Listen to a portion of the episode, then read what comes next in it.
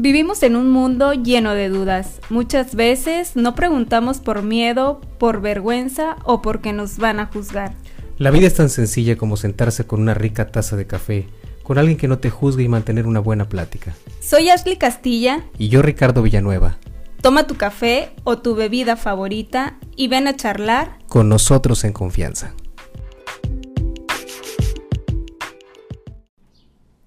Onda? Bienvenidos a otro episodio.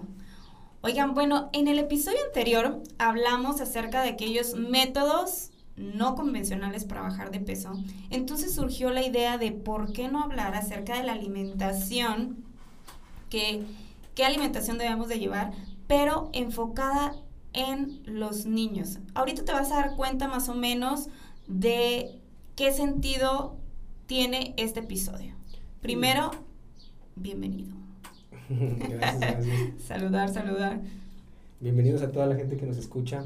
Qué bueno que estamos aquí otra vez de vuelta. Ya saben, vayan por su bebida favorita, su café, su cheve. Aunque Nosotros estamos con un cafecito, ¿eh? Aunque en el que en el episodio pasado le dijiste a la raza que dejara la cheve. Ya sé, pero no, pues vayan por la bebida favorita a la hora que tú lo escuches este episodio.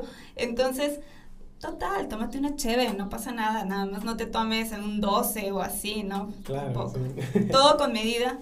Oye, y fíjate que el tema de hoy está chido, porque yo creo que la alimentación es, es este, importante en cualquier momento de tu vida. Desde hace mucho tiempo yo soy de la idea que la alimentación es, es parte de la base de la salud.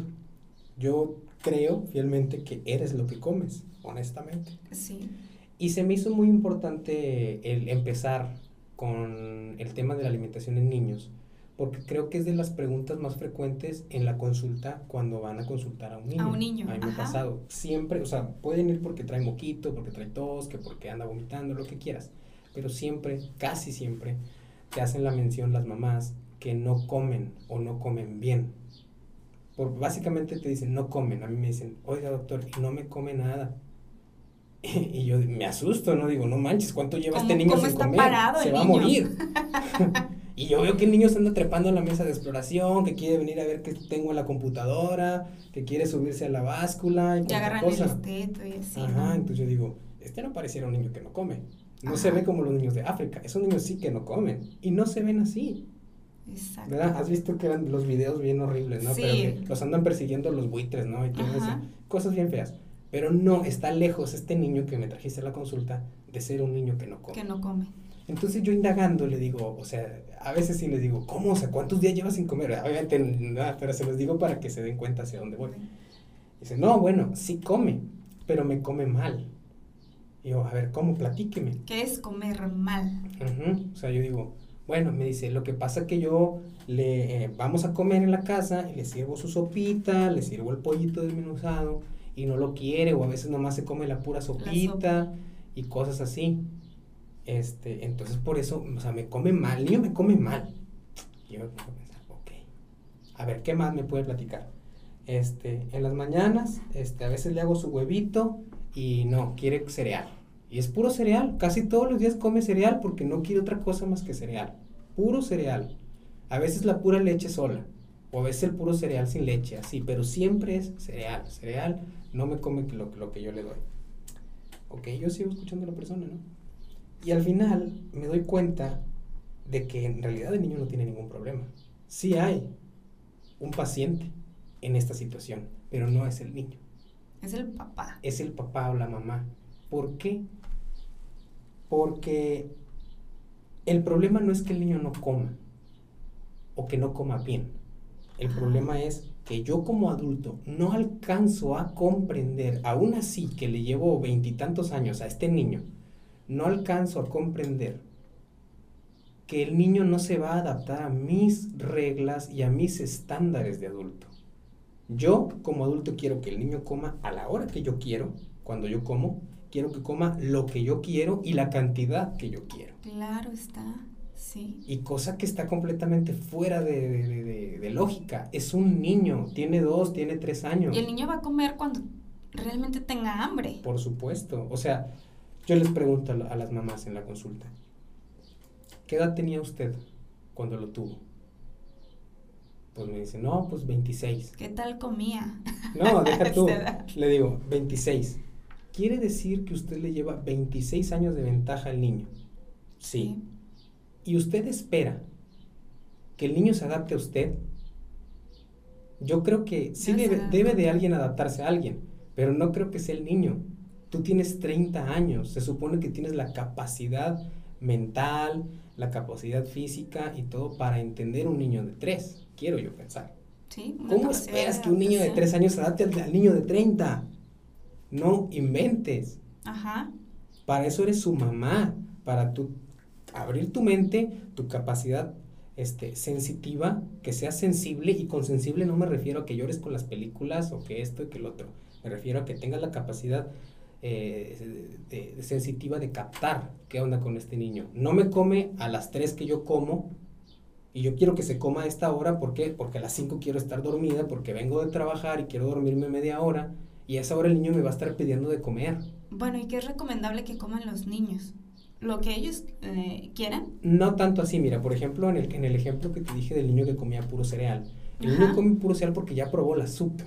Él probó el azúcar y le gustó. O sea, si tú me dices, este, ¿qué prefieres comer? Eh, este, este cartón que no sabe a nada o este dulcecito que sabe a todo, pues obviamente el dulce, ¿verdad? Y el niño no sabe, si, si él nomás sabe qué, cómo lo hace sentir, lo que está haciendo, lo que está comiendo. y Ah, obviamente va a preferir lo que lo hace sentir mejor, en Sí. este caso el cereal. Pero yo no creo que el niño haya venido al mundo conociendo la existencia del Del cereal. cereal. O sea, y la culpa es del papá, ¿verdad? Dependiendo de cuándo se lo dio a probar. Así es, o sea, él conoce el cereal, conoce las galletas, los fritos, los dulces, los jugos. La coca, La coca, muchos, sí, claro, porque tú se las acercaste. Si no, el niño no los toma, o sea, él quiere cereal porque hay cereal en la casa. Y claro, y si también ve al papá que lo consume o que, por ejemplo, en el refresco, digo, Eh, ajá. Eso es lo que el niño va a aprender. ve, Él va a aprender lo que ve, no va a aprender lo que no ve.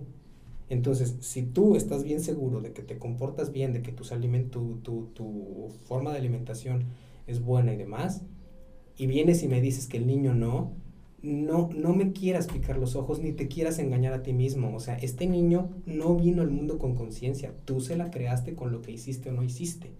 Pero a lo mejor a veces no queremos aceptar nuestra responsabilidad. Sí, porque todos aprendemos empíricamente, entonces como que, ah, pues aprendo con lo que veo. Claro, y luego dice, no le puede dar unas vitaminas.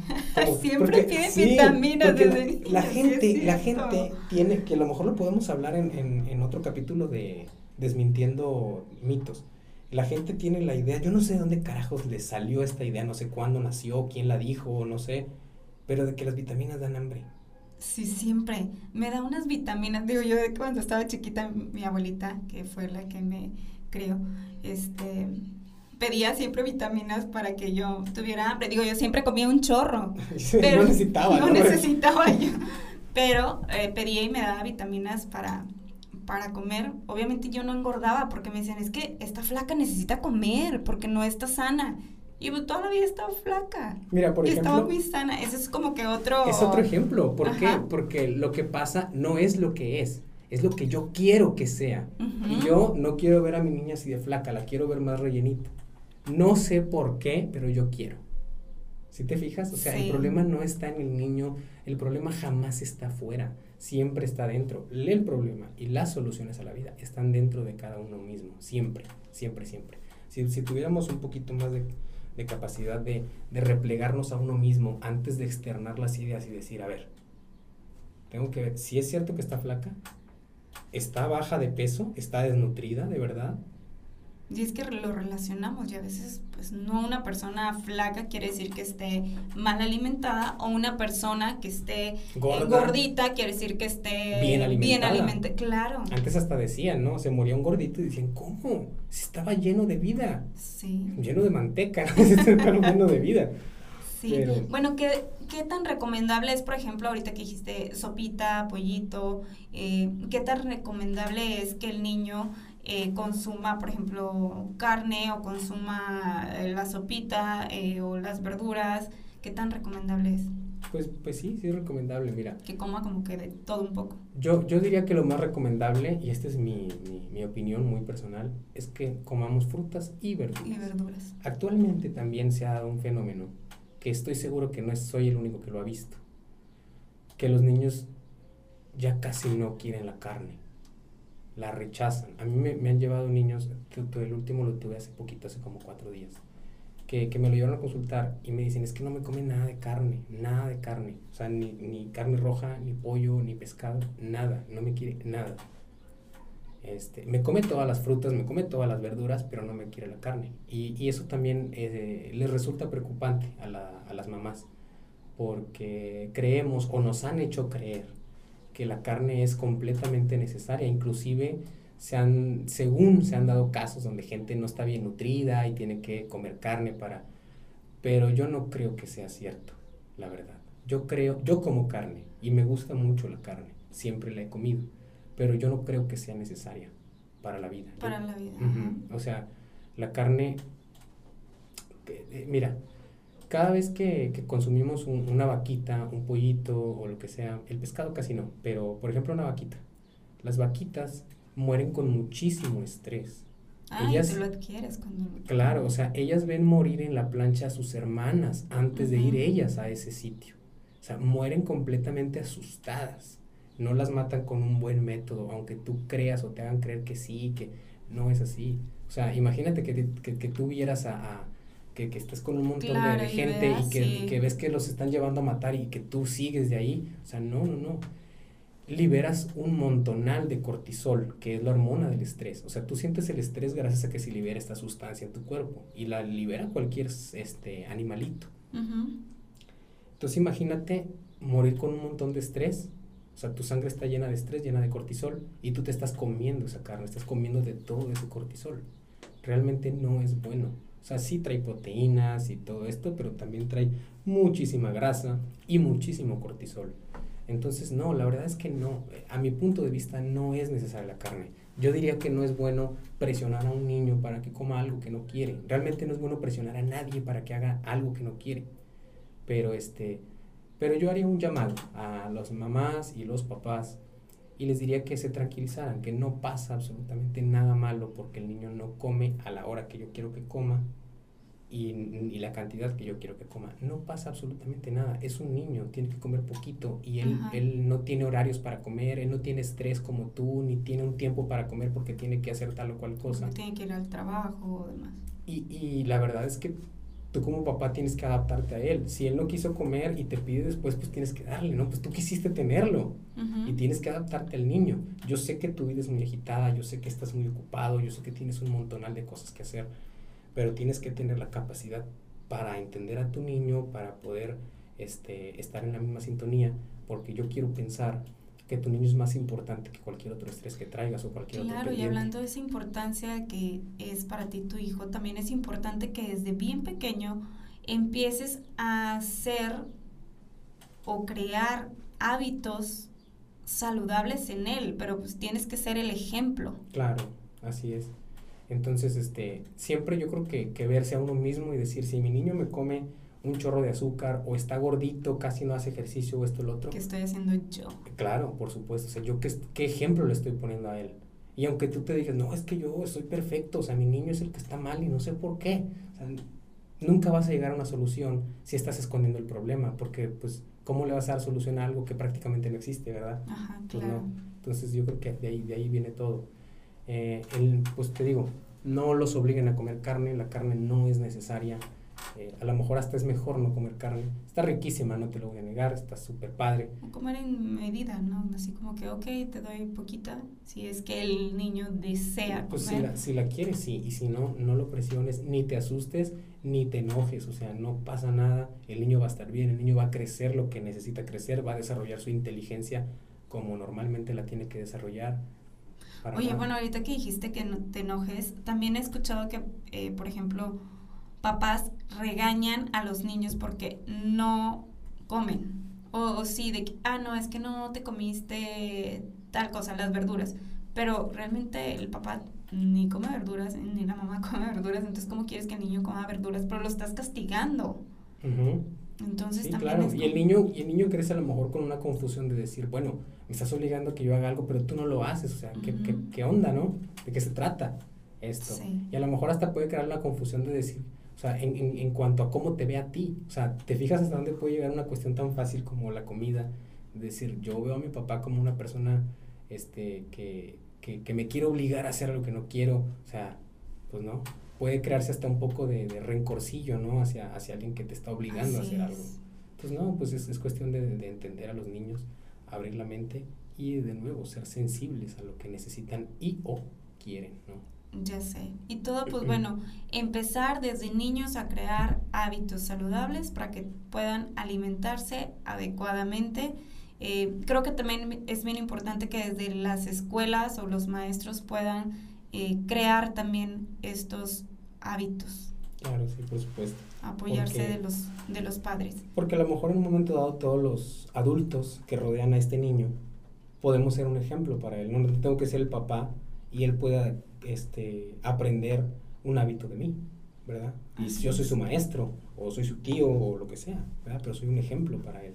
Entonces, en realidad, a lo mejor el trabajo no es en el niño, o sea, el trabajo es en ti mismo. En los adultos. o sea, y, ni siquiera en fijarte en, en, tu pareja, o sí, sí, claro que sí, ¿verdad? Pero siempre es en ti mismo, en ti mismo, en ti mismo, en ti mismo, porque yo le puedo decir al niño, tal vez, este, no eches mentiras porque echar mentiras es malo, pero también a ese mismo niño le puede llegar alguien a buscarme y dile que no estoy. Entonces, ¿qué onda? O sea, de que tú me estás diciendo que no lo haga, pero tú lo haces. Entonces, pues, ¿verdad? Ahí Así es, ahí está la cosa.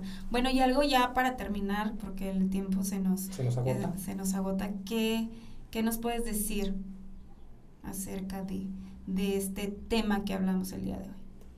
Pues a manera de consejo ya para finalizar es sean sensibles, abran su mente, no obliguen a sus niños a comer o simplemente a hacer cualquier cosa que ellos no quieran hacerla de verdad.